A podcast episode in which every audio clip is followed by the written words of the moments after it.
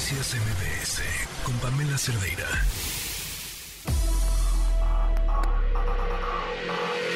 Lo mejor de tu estilo de vida digital y la tecnología. Pontón en MBS.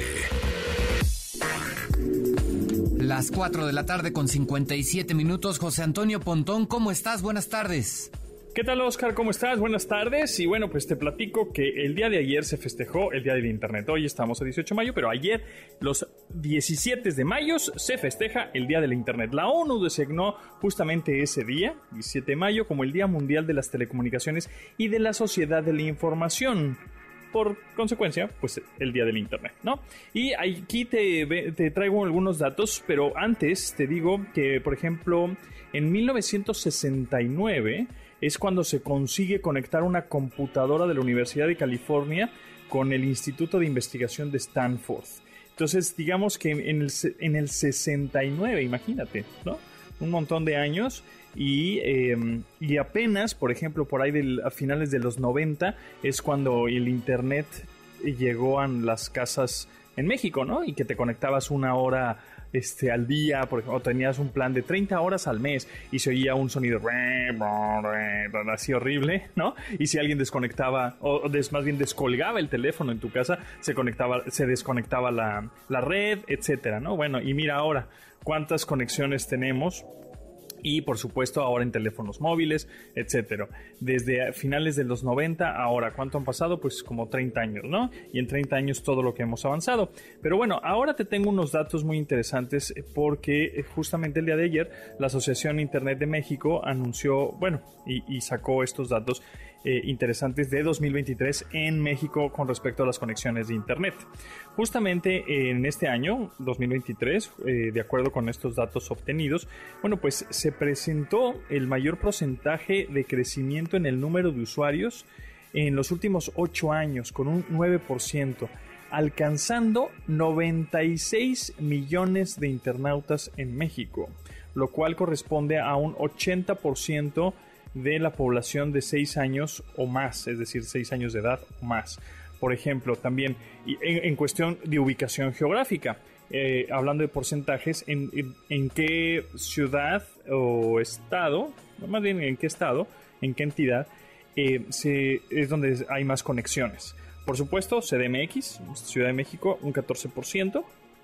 En segundo lugar está el Estado de México, con un 13.5%, o sea, pegadito. Después, en tercer lugar, está Nuevo León, con un ya un 8.5%. Y después, en, quinto lugar, en cuarto lugar, perdón, Jalisco con 7% y Tamaulipas en quinto lugar con 5%, digamos, que es la en donde más se concentra las conexiones de Internet en México. Y con respecto al género y generación, esto está interesante, de este estudio, que hace la Asociación de Internet en México y Knows, Why, eh, así también se llama el estudio que hizo este, esta encuesta.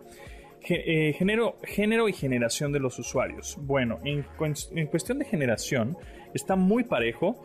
El 25% es generación X, que son personas entre los 43 y 58 años.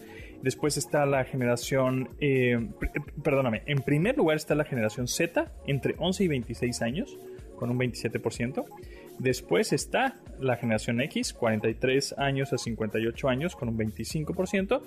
Eh, después están los millennials, que van entre los 27 y 42%. Yo estoy ahí en el límite, eh, con un 22%. Y después están los baby boomers, también con un 20%, que ellos son, bueno, pues ya edades más adultas, 59 a 77%. Digo, eh, años, perdón, con 20%. Prácticamente es un es un pie partido en cuatro, ¿no? Está muy, muy parejo en cuestión de generación. Digamos que podríamos decir que el 25% de la generación X, otro 25% de la Z, otro 25% del millennial y otro 25% del baby boomer, pues es el que se conecta. Digamos que prácticamente aquí estamos diciendo que todos. Con respecto a hombres eh, o mujeres, masculino, femenino, eh, ahí masculino gana, pero por poquito, ¿eh? 54% y femenino 46%. Está también muy, muy, muy parejo en cuestión de género y generaciones, y en los lugares de conexión a Internet, en dónde gana, dónde la gente se conecta, en dónde más se conecta la gente en Internet, bueno, pues se conecta en el hogar con un 72%. En segundo lugar, en el empleo en la oficina con un 44%. En cualquier lugar dijeron que 41%. En la escuela 21%, ya más pequeño. Y plazas y parques públicos 12%. Entonces, bueno, les recuerdo ¿no? y les repito que ya somos 96.87 millones de internautas en México, que eso equivale, como habíamos mencionado, al 80% de la población. Y ya por último, em, eh, programas más utilizados al realizar videollamadas, ¿no? De, esta muestra, bueno, pues sorprendentemente el número uno, con un 89%, es WhatsApp. En el número dos, ahí sí, tienen razón, es Zoom, con 81%. Tercer lugar, Google Meet, para hacer eh, videollamadas. En tercer lugar está con el 70%. Y en cuarto lugar nos encontramos a Microsoft Teams, esta plataforma también de videollamadas con un 47%. Aquí la ganadora es WhatsApp al realizar videollamadas. Y por último, tiempo, tiempo promedio de conexión al día en Internet. Tiempo promedio de conexión al día en Internet. Más de 9 horas, por supuesto, es la que más gana, con un 27%, es el número uno. La gente está conectada más de 9 horas. Y sin duda, pues, estamos conectados prácticamente los que tenemos un teléfono celular y wifi en nuestras casas, pues estamos conectados 24 horas, ¿no? Eh, después, en segundo lugar, está de 3 a 5 horas, 22, 23%, y después está de 5 a 7 horas, o sea, es decir, está como un poquito más, ¿no? Pero eh, ese es un 22%. Entonces están también muy parejas.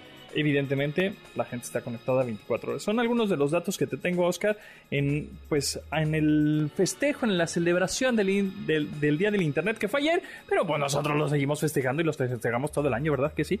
Este, para más información me pueden seguir en arroba japontón o, bueno, por supuesto, aquí eh, los martes y jueves en este espacio, en este horario. Muchas gracias, Oscar. Nos escuchamos pronto. Que estés muy bien. Hasta luego. Noticias MBS con Pamela Cerdeira.